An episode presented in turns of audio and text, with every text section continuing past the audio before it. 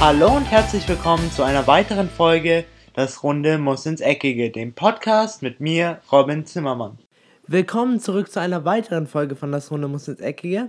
Heute mal wieder zu einer neuen Freitagsfolge. Meine Stimme an sich geht es jetzt, glaube ich, schon wieder ein bisschen besser. Ich hoffe, sie hört sich nicht mehr ganz so kratzig und so heiser an. Ich muss sagen, ich war in den letzten paar Tagen echt krank, aber ich habe mir trotzdem für die letzte Freitagsfolge und auch für die Montagsfolge hatte ich dann auf jeden Fall mir vorgenommen, dass ich es trotzdem aufnehmen werde, weil ich kann euch ja, meine Hörer, nicht im Stich lassen. Und ihr müsst ja immer up-to-date bleiben, was den Fußball angeht. In der heutigen Folge werden wir uns mit Themen wie dem FC Bayern und die händeringende Suche nach potenziellen Nachfolgern für das Offensivtrio beschäftigen, das Champions League Gesicht von Real Madrid und insbesondere von Cristiano Ronaldo und dann habe ich mir ein etwas kontroverseres Thema noch zum Abschluss rausgesucht, und zwar werden wir diskutieren, ob trotz äh, dass Paris verloren hat, also es ist eine Niederlage für Paris, aber ist es vielleicht ein Sieg für Fußball Europa und auch den Fußball auf der ganzen Welt? Das sind die heutigen Themen. Ich hoffe, ihr freut euch genauso wie ich und dann würde ich sagen, legen wir doch mal gleich los. Ob Robben oder Ribéry oder vielleicht auch beide beim FC Bayern verlängern, steht ja noch bekanntlich in den Sternen. Also bisher hat weder der FC Bayern noch die beiden Spieler irgendwas angekündigt, von wegen sie haben schon verlängert, sie sind kurz davor zu verlängern. Was der Niederländer Arjen Robben mal verlauten hat lassen oder mehr sein Vater, ist, dass es auch Angebote von anderen Vereinen gibt. Also für Arjen Robben stehen die Möglichkeiten auf jeden Fall oder stehen die Türen auf jeden Fall weiter offen als für Ribéry, obwohl ich glaube, dass Ribéry auch so das ein oder andere Angebot hat, welches er im Sommer wahrnehmen könnte, wenn er nicht beim FC Bayern verlängern sollte. Ich persönlich, um das Interview, vielleicht habt ihr das noch nicht gehört, in Folge 18 hatte ich mit meinem Interviewpartner das Thema, ob Ribéry und Robben beim FC Bayern verlängern sollten. Also falls euch das interessiert, wir haben über dieses Thema geredet und auch über verschiedene Themen, die den FC Bayern betreffen. Um das mal kurz zusammenzufassen, ich persönlich bin der Meinung, dass man mit beiden um mindestens ein weiteres Jahr verlängern sollte, da sie es auf jeden Fall verdient haben, nach dem, was sie alles für den Verein getan haben. Also mir fallen da zwei grundlegende Beispiele ein. Zum einen von Ribéry das fantastische Jahr oder die fantastische Saison 2012, 2013, wo er auch am Ende des Jahres Europas Fußballer des Jahres wurde, nicht Welt Weltfußballer, was ich bis heute immer noch ein bisschen kritisch sehe und ich ein bisschen nachtraure, denn mal ganz ehrlich, wenn man Europas Fußballer des Jahres wird, wen gibt es da noch auf der Welt, der für Ribéry auf dem gleichen Level Konkurrenz sein könnte? Weil, wenn man Europas Fußballer des Jahres wird, dann sollte man auch gleich von Haus aus Weltfußballer werden. Aber naja, manche Systeme der FIFA verstehe ich nicht so wirklich und sind für mich auch ein bisschen schleierhaft. Aber ich finde, man sollte mit den beiden auf jeden Fall verlängern.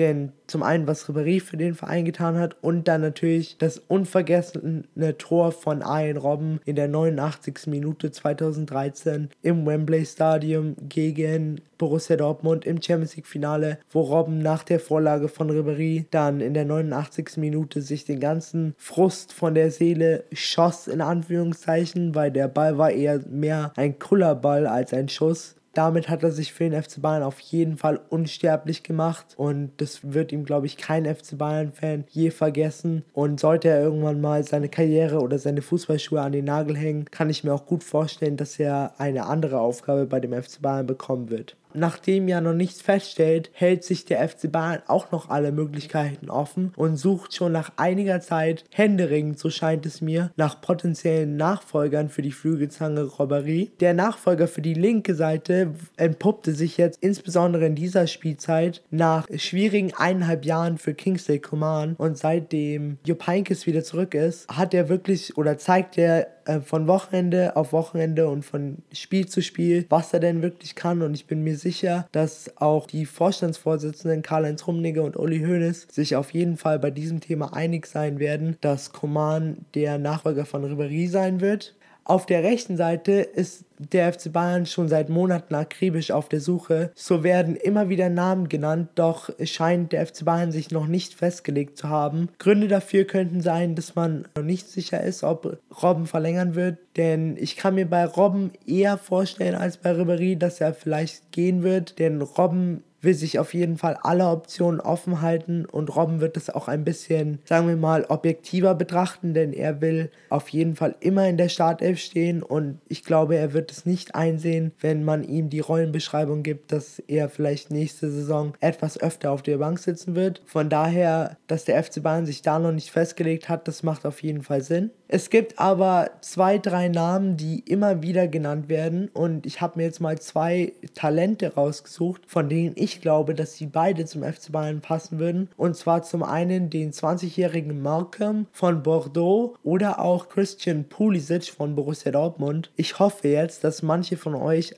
die jetzt vielleicht kein FC Bayern-Fan sind oder auch kein FC Bayern-Sympathisant, dass ihr jetzt nicht das Argument bringen werdet, der FC Bayern kauft die Liga kaputt, denn der FC Bayern hat noch nie die Liga kaputt gekauft ohne den FC Bayern. Ich will jetzt auch nicht so klingen, dass ich absolut pro FC Bayern bin. Es gibt auf jeden Fall auch Themen, wo ich mit dem FC Bayern nicht einverstanden bin, wo ich andere Vereine verstehen kann. Aber dieses Argument, dass der FC Bayern die Liga kaputt kauft, das hat für mich noch nie Sinn gemacht. Denn der FC Bayern hat sich diesen finanziellen Status über Jahre hinweg erarbeitet. Das ist auch ein großes Verdienst von Uli Hoeneß. Und ohne den FC Bayern werden Vereine wie der BVB oder auch wie St. Pauli in der zweiten Liga finanziell gar nicht möglich, noch auf diesem hohen Niveau zu spielen. Denn der FC Bayern hat ja bekanntlich Borussia Dortmund und auch St. Pauli als Beispiele aus der finanziellen Krise gerettet. Von daher dieses Argument, dass der FC Bayern die Liga kaputt kauft, kommt bei mir immer so an, als würde der FC Bayern durch Gelder von Sponsoren, von Scheiß, wie jetzt zum Beispiel Paris Saint-Germain oder Manchester City leben, aber der FC Bayern lebt wirklich von seiner eigenen Marke und von seiner eigenen guten Wirtschaft und von daher dieses Argument ist für mich schwammig und macht für mich ehrlich gesagt überhaupt keinen Sinn. Christian Pulisic steht trotzdem im Raum. Für mich würden beide gut zum FC Bayern passen, jedoch denke ich, dass der Brasilianer für die Rollenbeschreibung beim FC Bayern etwas besser passen würde als der US-Amerikaner. Für mich, falls manche von euch den Brasilianer noch nicht so gut kennen oder ihn noch nicht gehört haben, will ich ihn mal kurz beschreiben. Also er ist 20 Jahre alt, spielt aktuell bei Bordeaux, ist ein rechter Außenspieler, ist aber eigentlich auf der linken Seite zu Hause, doch kann auf jeden Fall beide Positionen Positionen spielen. Für mich spielerisch ist er so ein bisschen eine Mischung aus Douglas Costa und Arjen Robben, denn er ist zwar nicht mehr der schnellste oder er war noch nie der schnellste, natürlich mit seinen 20 Jahren ist er noch weit weg von seinem Karriereende. Und da kann er sein nicht so schnelles Tempo noch nicht auf sein Alter schieben. Anstatt dem schnellen Grundtempo hat er auf alle Fälle einen unfassbar explosiven Antritt, also er beschleunigt schnell auf seine Höchstgeschwindigkeit. Und es gibt ihm auch einen großen Vorteil gegenüber seinen Gegenspielern, die er meist in den ersten ersten drei oder vier Schritten aussteigen lässt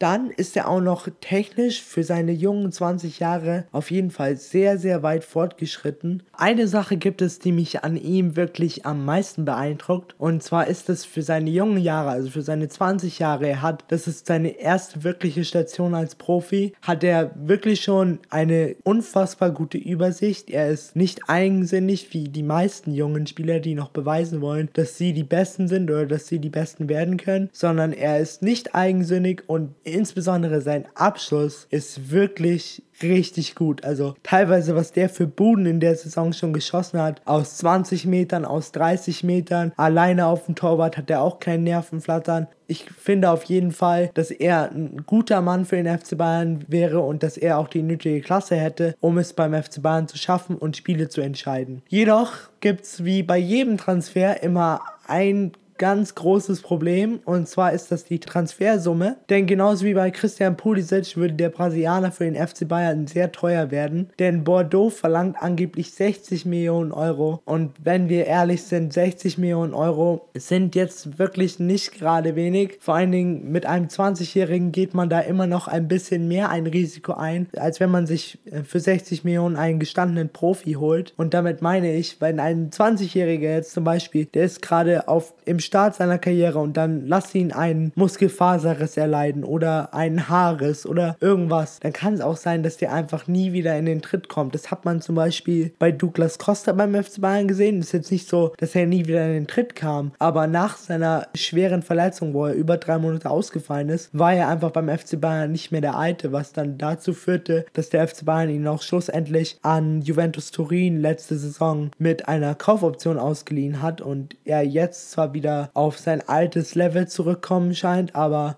Trotzdem, bei jungen Spielern ist es immer so das gewisse Risiko, was man auf alle Fälle mit einberechnen muss. Dann ein Talent oder eine Option, die ich mir noch rausgesucht habe, die zwar von den Medien nicht so wirklich hochgebauscht wird, aber von der ich glaube, dass sie wirklich eine gute Option für den FC Bayern wäre. Denn wenn man sich nicht mit Borussia Dortmund oder dem Team aus Frankreich, Bordeaux, einigen sollte, gibt es für mich noch eine dritte Option und zwar heißt die Gonzalo Guedes. Aktuell ausgeliehen an den FC Valencia steht der junge Portugiese, der 21-Jährige, aktuell noch bei Paris Saint-Germain unter Vertrag. Sollte sich der FC Bayern dann dazu entschließen, den Portugiesen zu verpflichten, was auch nicht billig werden wird, sogar ein bisschen teurer wie Christian Pulisic oder Markham, dann könnte ich mir vorstellen, dass Coman auf die rechte Seite ausweichen wird und Guedes die linke Außenbahn übernehmen wird. Der 21-jährige Portugiese, wie schon gesagt, gehört zu den meistbeobachtetsten Spielern in Europa. Seine Stärken sind auf jeden Fall der Abschluss, seine Schnelligkeit und auch seine Fähigkeit Möglichkeit zu flanken und Pässe zu spielen. In der diesjährigen Saison beim FC Valencia konnte er schon vier Treffer und sieben Vorlagen auf seinem Konto verbuchen, was, sind wir mal ganz ehrlich, für einen 21-Jährigen in der Liga, von der viele Leute behaupten, dass sie die beste Liga der Welt wäre, und zwar die La Liga, wirklich nicht schlecht und von daher glaube ich, dass er gut zum FC Bayern passen würde und ich könnte mir noch echt gut im Trikot des FC Bayern vorstellen. Auch hier, wie bei jedem Transfer, gibt es mal wieder das eine große Problem und zwar die Ablöse. Der FC Valencia wollte den Portugiesen eigentlich nach dieser Saison verpflichten. Das hat auch der Vorstandsvorsitzende von Valencia öffentlich kundgetan. Aber will Paris 70 Millionen Ablöse für den Portugiesen haben und der FC Valencia war nur bereit, 40 Millionen Euro zu zahlen. Jedoch sei der FC Bayern angeblich bereit, hat auch heute Karl-Heinz Rummenigge noch mal im äh, Interview betont, wenn der Spieler in den Augen des FC Bayern eine gewisse Ablösesumme, sei es 70 Millionen oder auch 100 Millionen, hat er betont, sei es dieser Spieler in den Augen des FC Bayern, insbesondere in den Augen von Uli Hoeneß und Karl-Heinz Rummenigge, diese gewisse Geldsumme wert, dann sind sie auf jeden Fall ab sofort bereit, an ihre finanzielle Schmerzgrenze zu gehen. Und obwohl ich mir auch gut Malcolm beim FC Bayern vorstellen kann und Christian Pulisic, halte ich doch Guedes für nochmal eine Stufe höher für sein junges Alter. Denn er hat schon bei Benfica gespielt, da hat er auch schon Champions League gespielt. Er hat bei Paris Saint-Germain gespielt, zwar nicht wirklich erfolgreich, deswegen wurde er auch nach Valencia ausgeliehen. Aber jetzt, seitdem er bei Valencia spielt, hat er wirklich eine unfassbare Entwicklung durchgemacht und jeder einzelne Top-Club in Europa ist hinter ihm her. Jedoch scheint er auch, hat er auch mal in einem Interview gesagt, dass er nicht so wirklich abgeneigt sei, für einen der Top 3 Vereine in Europa zu spielen und zwar sind es für ihn der FC Barcelona, Real Madrid und eben auch der FC Bayern. Von daher scheint dieser Transfer, auch wenn er den FC Bayern an seine finanzielle Schmerzgrenze absolut bringen würde, für nicht wirklich unwahrscheinlich.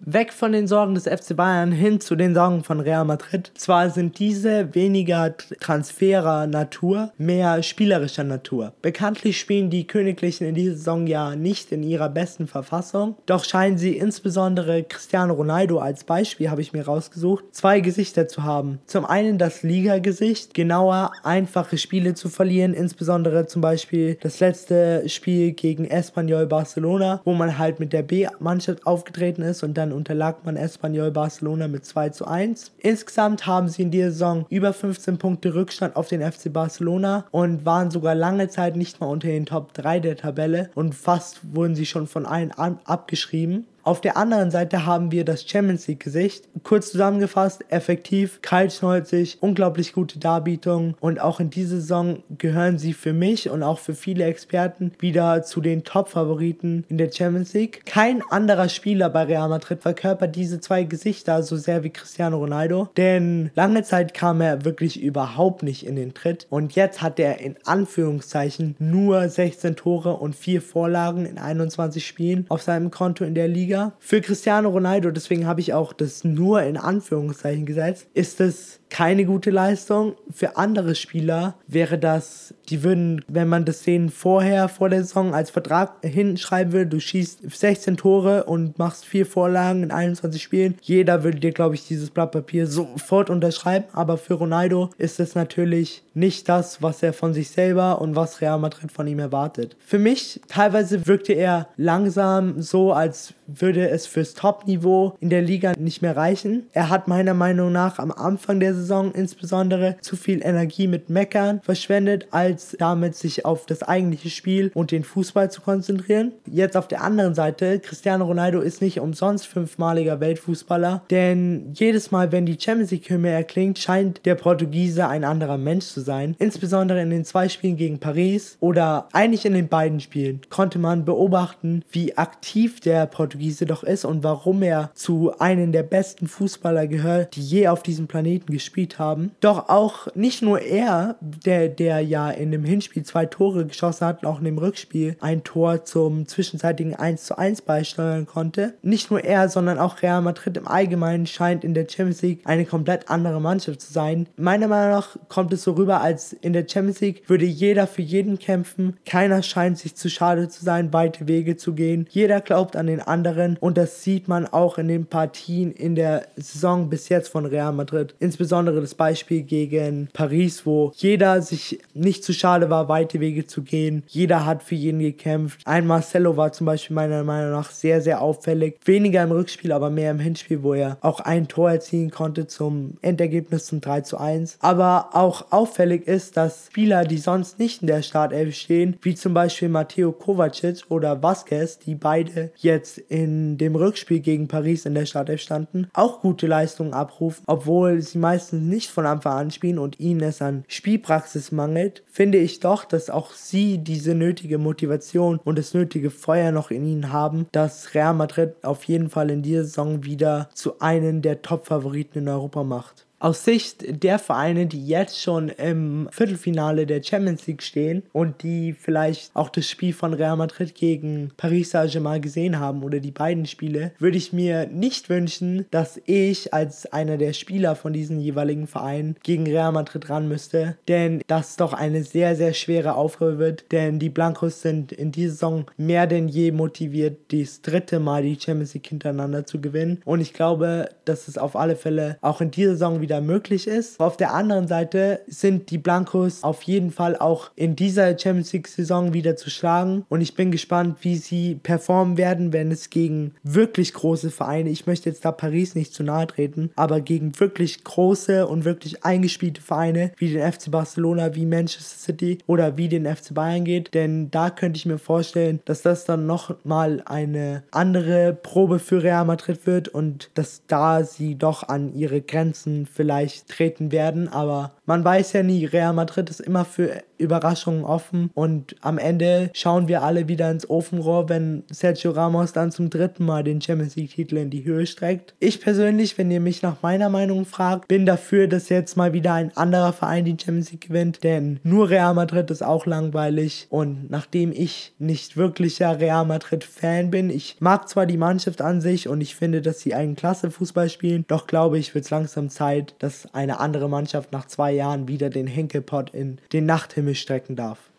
Dieses gerade eben genannte Champions League-Gesicht von Real Madrid musste bekanntlich Paris Saint-Germain im Achtelfinale der Champions League schon zu spüren bekommen. Und zwar unterlagen die Pariser den Madrilenen insgesamt mit 5 zu 3, also 3-1 im Hinspiel durch Tore von Cristiano Ronaldo, der zweimal erfolgreich war und einmal Marcelo. Zwischenzeitlich lagen die Madrilenen sogar im Hinspiel 1-0 zurück durch das Tor von Rabiot. Insgesamt muss ich sagen, im Hinspiel hätte sogar meiner Meinung nach das Spiel gewinnen müssen, aber durch halt zwei, drei individuelle Fehler Fehler und Unaufmerksamkeiten geht es halt schnell mit Real Madrid. Sie sind halt in der Champions League eiskalt, wie schon vorhin besprochen. Von daher, im Rückspiel unter sahen die Pariser dann wirklich schlecht aus. Da unterlagen sie in Madrilen mit 1 zu 2. Da wirkten sie wirklich träge sie funktioniert nicht als Mannschaft. Mir hat so ein bisschen das Feuer und auch der Wille in der Mannschaft gefehlt. Also das kam nicht so wirklich rüber, dass sie wirklich noch dran geglaubt haben, das Viertelfinale der Champions League erreichen zu können. Von daher geht der Sieg doch, Sieg von den Madrilenen doch insgesamt auf jeden Fall in Ordnung. Dies bedeutet zwar eine Niederlage für Paris und ich möchte jetzt von Haus aus, bevor ich jetzt das Thema weiter mit euch durchgehe, sagen, dass ich Paris nicht in irgendeiner Form damit beleidigen möchte, sondern ich möchte einfach nur meine Meinung rüberbringen und ich hoffe, dass ihr diese Meinung auch teilt und wenn nicht, könnt ihr mir auf jeden Fall mitteilen, was ihr an dieser Meinung nicht teilt, was ihr vielleicht anders denkt. Dies bedeutet, wie schon gesagt, zwar eine Niederlage für Paris und das Ausscheiden in der UEFA Champions League, aber wenn wir das mal anders betrachten, dann ist das doch ein Sieg für Fußball in Europa und auch für Fußball auf der gesamten Welt. Damit meine ich, dieser Sieg von Real Madrid über Paris hat gezeigt, dass man, obwohl man in einer Transferperiode 400 Millionen Euro, genauer gesagt 222 äh,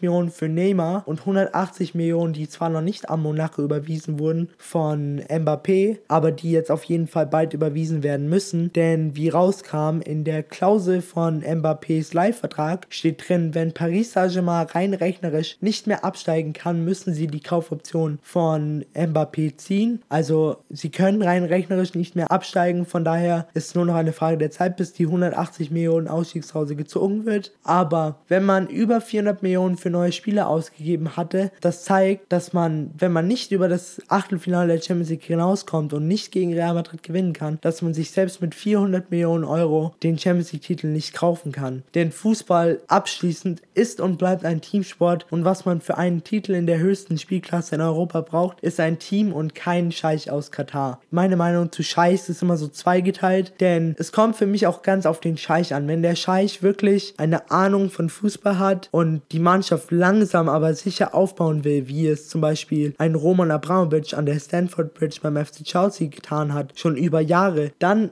befürworte ich das auf jeden Fall. Dann kann ich das auch nachvollziehen und hege da auch keinen Groll dagegen. Aber wenn man dann so einen Scheich wie bei Manchester City oder auch eben bei Paris den Kalafi hat, dann ist es für mich doch etwas suspekt und ich bin da, ich befürworte das nicht so richtig, denn für mich ist Fußball immer noch ein ehrlicher Sport und Fußball, jede Mannschaft sollte mit den Mitteln umgehen, die sie selber erwirtschaftet hat und die nicht von einem Scheich reingepumpt werden seit fünf Jahren.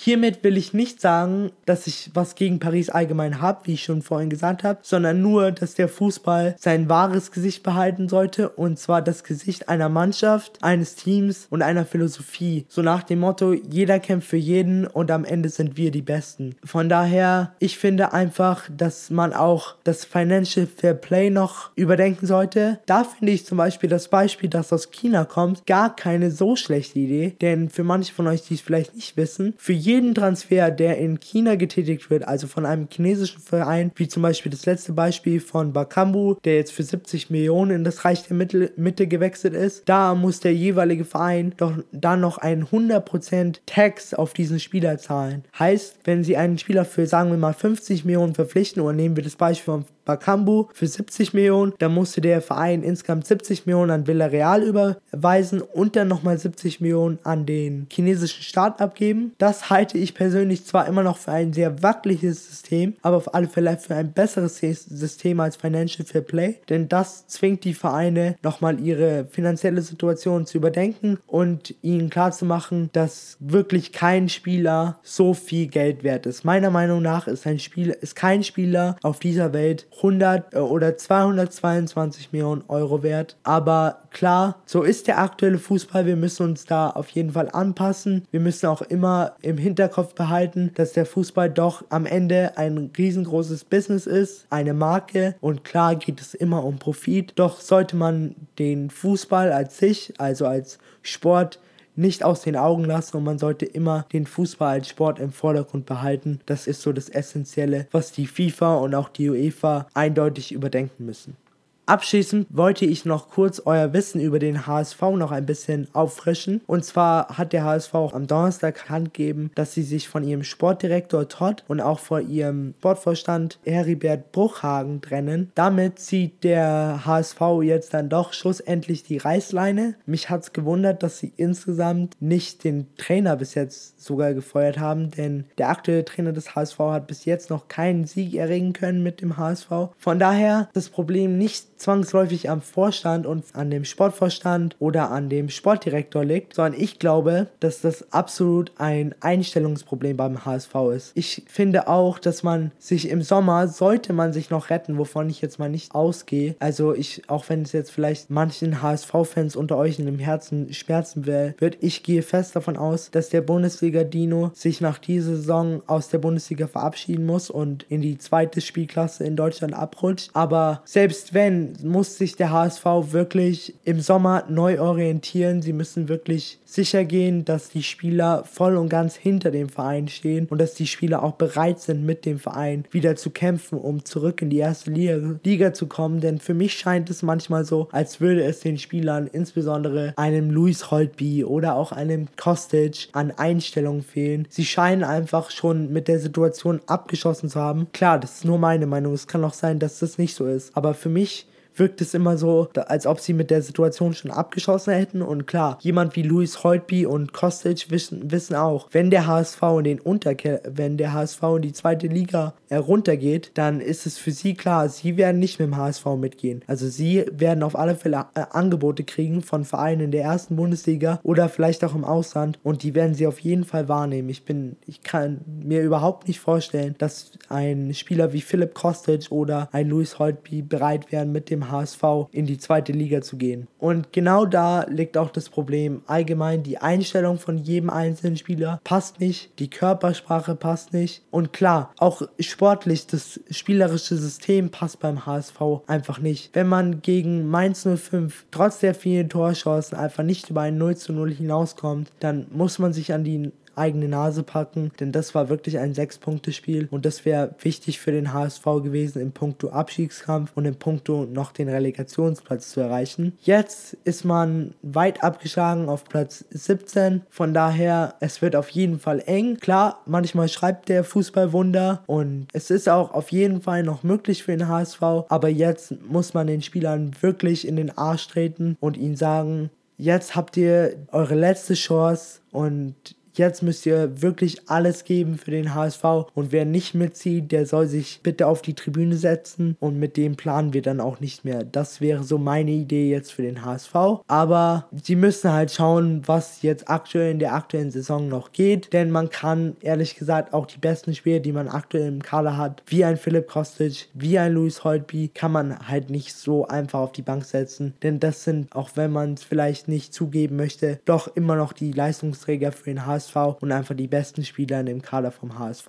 Bevor wir jetzt noch weitermachen mit dem letzten Thema der heutigen Podcast-Folge, fasse ich doch noch kurz die Champions League und Europa League Spiele zusammen, die in dieser Woche stattgefunden haben. Zum einen hatten wir Liverpool gegen den FC Porto im Achtelfinal-Rückspiel. Die Liverpooler haben eigentlich von Beginn an das Ergebnis, was sie im Hinspiel erreichen konnten in Porto, wo sie 5-0 gewonnen hatten, haben sie von Beginn an verwaltet und so ging das Spiel insgesamt gerecht, wie ich finde, 0 zu 0 aus. Wie schon vorhin angesprochen, angesprochen, unterlag Paris Saint-Germain zu Hause Real Madrid mit 2 zu 1. Am Mittwoch spielten dann noch Tottenham gegen Juventus Turin. Für Juventus Turin war das ein Alles- oder Nichts-Spiel, denn sie konnten zu Hause gegen Tottenham im Hinspiel nur 2 zu 2 spielen und so mussten sie eigentlich in Tottenham gewinnen. Jedoch ging Tottenham früh in Führung durch Heung-Min Son. Doch Juventus Turin, obwohl sie das ganze Spiel nichts wirklich nach vorne gemacht hatten, reichten vier Minuten, um das Spiel für sich zu entscheiden. Zum einen glich Higuain wie aus dem Nichts zum 1 zu 1 aus und dann konnte noch Dybala, nachdem er alleine auf Hugo Lloris zulief, das 2 zu 1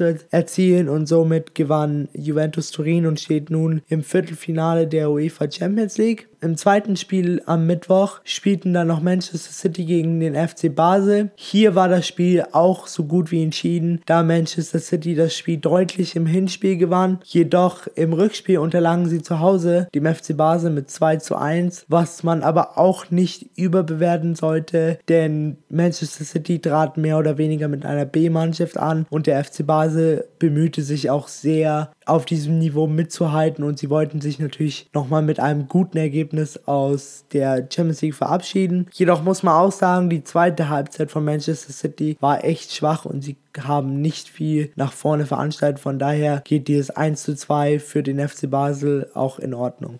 Gestern am Donnerstag war dann noch die Europa League im Einsatz und zwar im Achtelfinal-Hinspiel. Hier unterlag Borussia Dortmund mit 1 zu 2 zu Hause gegen RB Salzburg. Dazu muss ich wirklich sagen, das war nicht gut, was Borussia Dortmund hier abgeliefert hat. Sie haben verdient verloren und müssen sich jetzt echt zusammenreißen, wenn sie noch das Viertelfinale in der Europa League erreichen wollen. ZSK Moskau unterlag mit 0 zu 1 zu Hause Olympique Lyon. Arsenal macht einen sehr, sehr großen Schritt nach vorne in Richtung Viertelfinale der Europa League. Und zwar gewannen sie im San Siro, also in Mailand, mit 0 zu 2 gegen AC Mailand. Auch Atletico Madrid hat das Ticket in Richtung Viertelfinale der UEFA Europa League so gut wie gelöst. Und zwar konnten die Madrilenen einen 3-0-Sieg über Lokomotive Moskau feiern. Sporting Lissabon gewann mit 2 zu 0 gegen Viktoria Pilsen. Lazio Rom gegen FC Dynamo Kiew trennten sich 2 zu 2. Marseille gewann gegen die Basken Atletico Bilbao mit 3 zu 1. Und RB Leipzig, der zweite deutsche Verein, der noch die äh, in der Europa League vertreten ist, gewann mit 2 zu 1. Jetzt zum Abschluss der heutigen Podcast-Folge machen wir noch weiter mit der Teamanalyse. Und zwar diese Woche habe ich mir das Team Eintracht Frankfurt für die Teamanalyse rausgesucht denn die haben mich wirklich, was die Saison angeht, sehr überrascht. Sie sind punktgleich mit dem dritten Borussia Dortmund und nur einen Punkt hinter dem zweiten Schalke 04. Von daher sind die wirklich richtig, richtig gut in diesem Jahr. Und da habe ich mir mal gedacht, dass wir uns die Mannschaft von Eintracht Frankfurt ein bisschen genauer anschauen und auch, was macht diese Mannschaft so stark von dem Spielsystem her. Also, fangen wir doch mal an mit der Torwartposition. Im Tor haben wir Lukas Radetzky, der Finne zeigt auch in dieser Saison, der hat schon in, in der letzten Saison gezeigt, wie gut er doch eigentlich ist. Wird auch jetzt seit mehreren Monaten mit Borussia Dortmund in Verbindung gebracht. Als, neue, als neuer zweiter oder vielleicht auch erster Torwart neben Birki. Ich persönlich hoffe, dass er Eintracht Frankfurt noch ein bisschen länger erhalten bleibt, denn aktuell, wie es bei Frankfurt läuft, kann sein Anspruch ja, also es kann ja nicht sein Grund sein, dass er daran glaubt, dass er bei Borussia Dortmund mehr erreichen kann als bei Eintracht Frankfurt. Ich meine, Eintracht Frankfurt ist aktuell auf dem Kurs auf die Champions League, wenn es so weitergeht und von daher hoffe ich, dass er dieser Mannschaft noch erhalten bleibt, denn er ist wirklich ein guter Rückhalt, insbesondere für die Dreierkette vor ihm. Ja, Frankfurt spielt ja normalerweise in einem 3-4-1-2, heißt mit einer Dreierkette, mit vier Mittelfeldspielern, davon zwei zentral und zwei auf den Außen. Vor den vier haben wir dann noch einen zentral offensiven Mittelfeldspieler und vorne haben wir zwei Spitzen. Die Defensive wird normalerweise, wenn alle fett sind, von David Abraham als zentralen Innenverteidiger besetzt. Für mich hat der auch wirklich in den letzten zwei, insbesondere in den letzten zwei Jahren, eine unfassbare Entwicklung hingelegt. Also was Nico Kovac aus dem geformt hat, für mich wirklich einer der Top 5 Innenverteidiger in der Bundesliga. Neben ihm werden die Plätze meist von Carlos Salcedo und von Simon Fallette besetzt. Beide solide Innenverteidiger, nicht die besten, aber auch der Nico Kovac-Effekt, wie ich ihn so gerne nenne, hat auch aus ihnen wirklich gute Innenverteidiger geformt. Von daher sehe ich auch bei diesen zwei Positionen bei Eintracht Frankfurt überhaupt keinen Bedarf, neue Spieler zu holen. In der Viererkette davor haben wir normalerweise als zentrale Mittelfeldspieler Timothy Chandler, der US-Amerikaner, der von Niko Kovac vom Rechtsverteidiger zum zentralen Mittelfeldspieler umgeformt wurde. Was ich auch persönlich für eine gute Entscheidung halte, denn Timothy Chandler bringt wirklich alles mit, was man als zentraler Mittelfeldspieler braucht. Er ist groß, also er gewinnt die meisten Kopfballduelle. Er ist nicht der langsamste, er hat eine gute Übersicht und natürlich defensiv ist er wirklich stark. Daneben haben wir den Routinier von Eintracht Frankfurt und zwar Makoto Hasebe. Ein wirklich unterschätzter Spieler in der Bundesliga, denn wenn man sich mal seine Leistungen über die letzten Jahre anschaut, waren die immer konstant auf einem wirklich guten und soliden Level. Von daher kann sich Frankfurt wirklich glücklich schätzen, ihn in seinen Reihen zu haben. Auf der rechten Seite, wenn alle fit sind, haben wir normalerweise Kevin Prince Boateng. Eher ein Zehner, aber auch mit ihm hat Nico Kovac eine kleine Umformung vorgenommen. Und zwar spielt er jetzt bei Eintracht Frankfurt auf der rechten Außenbahn. Für mich nicht die beste Option, denn es fehlt ihm doch ein bisschen an diesem Grundtempo, was er braucht. Doch auch er fühlt sich, glaube ich, auf dieser Position relativ wohl nimmt viel Einfluss auf das Spiel und ist auf jeden Fall torgefährlich. Auf der linken Seite haben wir dann einen gelernten linken Außenverteidiger und zwar Danny da Costa. Für mich auch ein sehr, sehr guter, zwar noch junger und teilweise noch übermotivierter Spieler, jedoch auch unter Nico Kovac hat er nochmal den nächsten Schritt gemacht und ist jetzt ein fester Bestandteil der Frankfurter Mannschaft. Der Vorteil an ihm ist, bei gegnerischem Ballbesitz zieht sich Danny da Costa immer gerne zurück. Heißt, somit formt Eintracht Frankfurt bei gegnerischem Ballbesitz statt einer Dreierkette eine Viererkette, was auch ein sehr markantes Beispiel oder ein, ein sehr markantes Beispiel der spielerischen Art von Kovac oder dem Spielersystem von Kovac ist, dass er, trotz dass er mit einer Dreierkette spielt, nicht beide Außenspieler im Mittelfeld zurückzieht bei gegnerischem Ballbesitz, sondern eben nur einen, sodass er immer noch Überzahl im Mittelfeld bilden kann, was ich persönlich für eine sehr schlaue und sehr intelligente Lösung halte. Und davon könnten sich echt andere Vereine, die auch teilweise mit Dreierkette spielen, jedoch dann in eine Fünferkette umformen, wenn der Gegner im Ballbesitz ist. Davon können sich andere Vereine echt mal eine Scheibe abschneiden, denn ich halte das für die perfekte Mittellösung zwischen Dreierkette und trotzdem bei gegnerischem Ballbesitz noch Überzahl im Mittelfeld zu haben. Vor der Viererkette im Mittelfeld haben wir dann den Zehner. Und zwar wird das seit der Verletzung von Fabian, dem Mexikaner, von Marius Wolf ausgefüllt. Für mich auch eine Überraschung der Saison. Also mit ihm hatte ich vor der Saison überhaupt nicht gerechnet. Aber er macht es wirklich gut. Er ist gut im Ball verteilen. Er ist auch teilweise echt torgefährlich. Also an seinem Abschluss hapert es ihm auch nicht. Aber insbesondere seine Übersicht und seine Spielintelligenz beeindruckt mich doch von Wochenende zu Wochenende wirklich sehr. Jetzt kommen wir den, zu den zwei Schlüsselpositionen, die für mich auch die zwei Positionen sind, warum Eintracht Frankfurt in dieser Saison so konstant und auch wirklich so gut ist. Und zum einen haben wir da Sebastian Aller, die Nummer 9. Der Franzose spielt in dieser Saison wirklich eine fantastische Saison. Er hat Alex Meyer, der aufgrund seiner Verletzung nicht mitmachen kann, wirklich gut ersetzt. Und ich glaube, obwohl Alex Meyer jetzt bald zurückkommt, kommen soll und er wirklich eine Legende in Frankfurt ist, wird es für ihn schwer an diesen beiden Sturmspitzen vorbeizukommen. Denn auf der anderen Seite haben wir dann noch Ante Rebic und von ihm kann ich nicht viel weniger behaupten als von Sebastian Aller. Wirklich beides richtig gute Stürmer, beide kaltschneuen sich vorm Tor und was die beiden auch so besonders macht, ist, dass sie wirklich gut mit ihrer Mannschaft funktionieren und auch zusammen harmonieren. Manchmal kommt es mir nicht bei Stürmern immer so vor, dass sie so ein bisschen abgezweigt sind von dem Rest der Mannschaft. Aber die beiden tun wirklich alles für die Mannschaft. Sie laufen vorne die Gegner an. Sie sind sich auch nicht so schade, bei Ecken oder bei Standardsituationen zurück in den eigenen Strafraum zu gehen, um die Bälle zu klären. Von daher mit den beiden hat Eintracht Frankfurt wirklich gut getan, die zu verpflichten.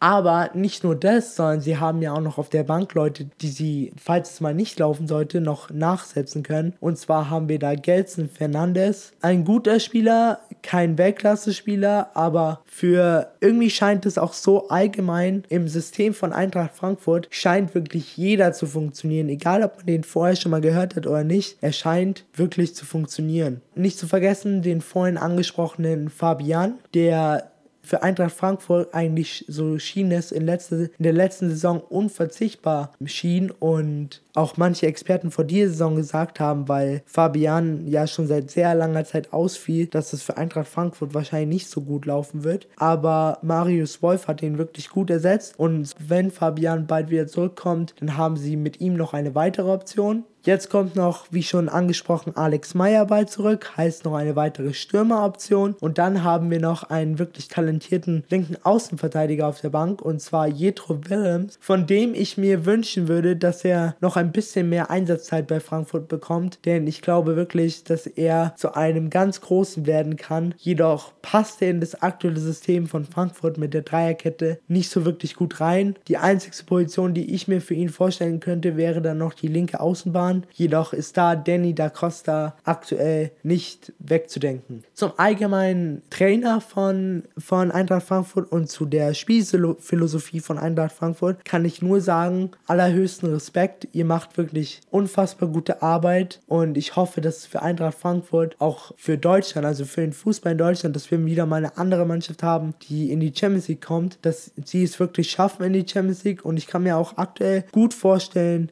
und sie scheinen mir auch gut genug zu sein, um es in die Champions League Gruppenphase auf jeden Fall zu schaffen. Was Eintracht Frankfurt für mich noch besonders macht, im Gegensatz zu vielleicht anderen kleineren Vereinen, die es mal oben in der Bundesliga geschafft haben, ist, dass sie sowohl gegen kleine Vereine relativ kleine Vereine, so jemand wie Freiburg oder wie Werder Bremen oder wie den FCA dauerhaft gewinnen, aber auch den großen Vereinen relativ oft Punkte abluchsen. Das letzte Beispiel ist gegen RB Leipzig, wo sie 2-1 zu Hause gewonnen haben. Also selbst an der Konstanz mangelt es Frankfurt nicht und da könnte ich mir auch gut vorstellen, dass es tabellarisch für sie noch weiter nach oben geht und ich würde mich freuen, wenn sie es nächstes Jahr auf alle Fälle auf die internationale Bühne schaffen und sich auch auf der internationalen Bühne beweisen lassen und zeigen können. Das wäre echt gut für den deutschen Fußball und auch für den Club Eintracht Frankfurt.